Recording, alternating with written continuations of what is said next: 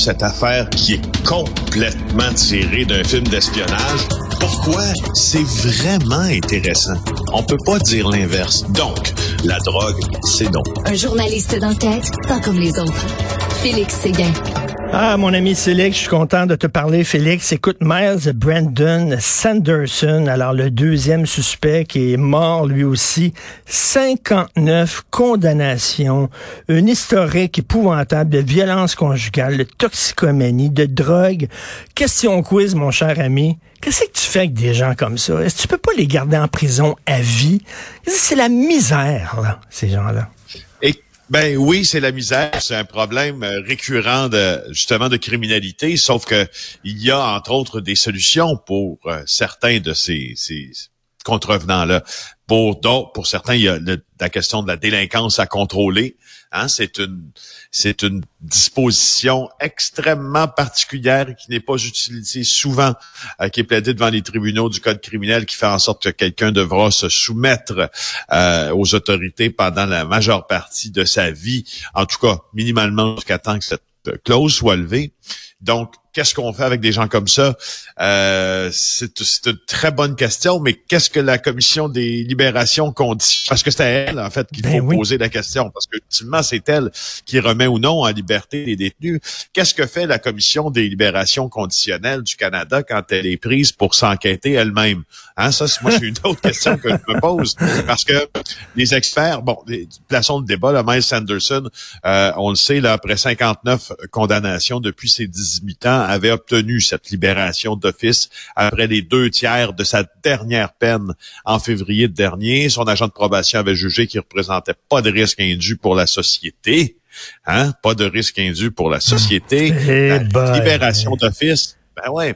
Quand on n'est pas délinquant contrôlé, là, euh, les, des, amis avocats me corrigeront, mais je pense que la libération automatique est prévue dans la loi. Là, euh, la libération, là, tu dis aux deux tiers de ta peine.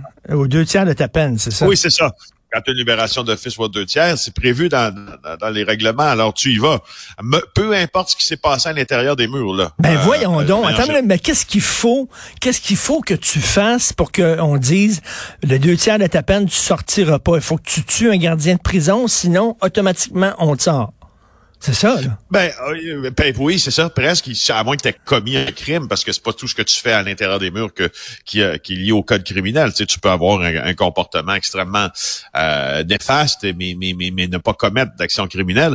Puis euh, mes, mes collègues, je trouve ça intéressant, ils ont interviewé Dave Blackburn là, de la QMI. Ils ont interviewé Dave Blackburn, non pas de l'agence QMI, mais mes collègues d'agence QMI ont interviewé Dave Blackburn, qui lui est professeur euh, à l'Université euh, du Québec en Outaouais, mais a été membre de la Commission des libérations conditionnelles du Canada. Et il dit que euh, la libération d'un gars comme Sanderson peut paraître ridicule, oui, effectivement. Je, je, trouve que le mot est dans ce cas-ci. Il y a une réflexion, dit-il, qui doit avoir lieu sur la fameuse libération d'office. Euh, il dit que ça devrait, ça c'est intéressant, ça devrait pas être au même titre que les autres libérations ben conditionnelles. Ça devrait être au mérite, hein, au mérite. Comme, ben, ben c'est sûr. Puis tu sais, si six ans, ça veut dire quatre ans ben qu'on dise quatre ans en prison d'abord. À un moment donné, on dit six ans, mais c'est jamais six ans, ça va être quatre ans parce qu'aux deux tiers, on sort automatiquement.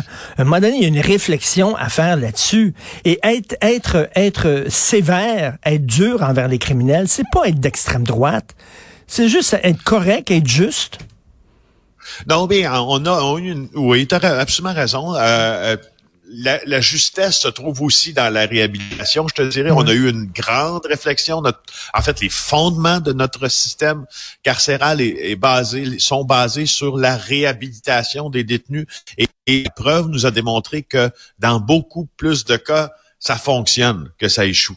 Alors ça c'est important aussi. C'est un, tu sais, on est content de vivre dans mhm. dans une société qui prône la réhabilitation. Par contre, est-ce que on est, est-ce qu'on est, est-ce qu'on doit faire une, seconde réflexion maintenant que la société a évolué puis que la gravité des crimes a évolué aussi euh, sur ces mêmes paramètres-là? Moi, je suis absolument d'accord avec toi. Et Félix, hier, je parlais à André Gélina, là, que tu connais, ancien policier du SPVM, et il disait 70 70 des interventions qu'on fait, c'est pour des cas de santé mentale.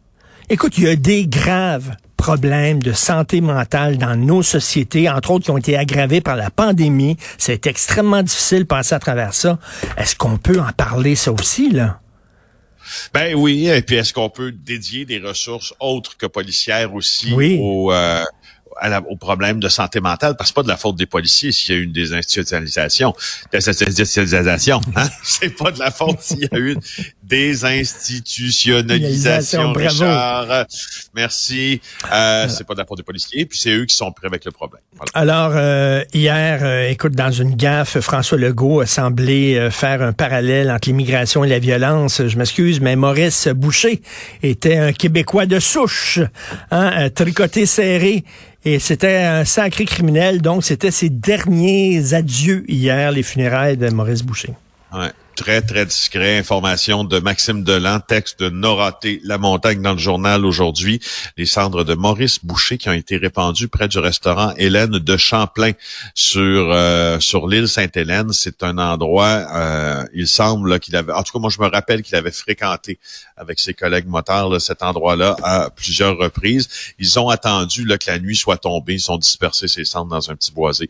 Euh, et tout le monde ignorait un peu que c'était une cérémonie. Alors je voulais juste dire là, que c'est suite et fin, disons, pour Maurice Boucher. Est-ce qu'il va avoir, donc, ça veut dire qu'il n'aura pas nécessairement de pierre tombale et euh, un endroit où euh, ses fans pourront se recueillir, par exemple? Ben, écoute, ouais, c'est ça. Écoute, je pensais Ouais. c'est ça. Non, je- je- on peut Et- passer, effectivement. Écoute, rap- rapidement, l'énigme du saccage du bureau de Enrico Ciccone qui était élucidé. Ben oui, ben oui, j'en parle parce que euh, je me rappelle d'avoir rencontré Enrico Ciccone quand il travaillait à TVA Sport, puis euh, Un bon gars. pas les journalistes.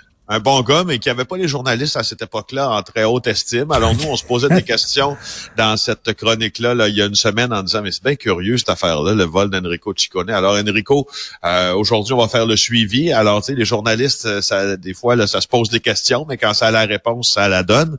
Et puis, euh, voilà, euh, on sait maintenant là qu'ils ont repéré le voleur, arrêté le voleur, parce que finalement, ben, il y a rien de, de, de, de crime organisé, d'hyper organisé là-dedans. C'est vraiment un, un sans domicile fixe qui a, qui a pénétré oui. dans le bureau d'Enrico Ciccone. Il a volé une médaille d'Assemblée nationale, puis il l'a revendue. Il a essayé de la panner pour 80 pièces. C'est comme ça qu'on l'a découvert. Mon Dieu, il Et alors, c'est ça. Une médaille à l'Assemblée nationale, il a dû avoir 50 cents pour ça, à peu près, maximum. Là. Il a dû s'acheter un paquet de gomme.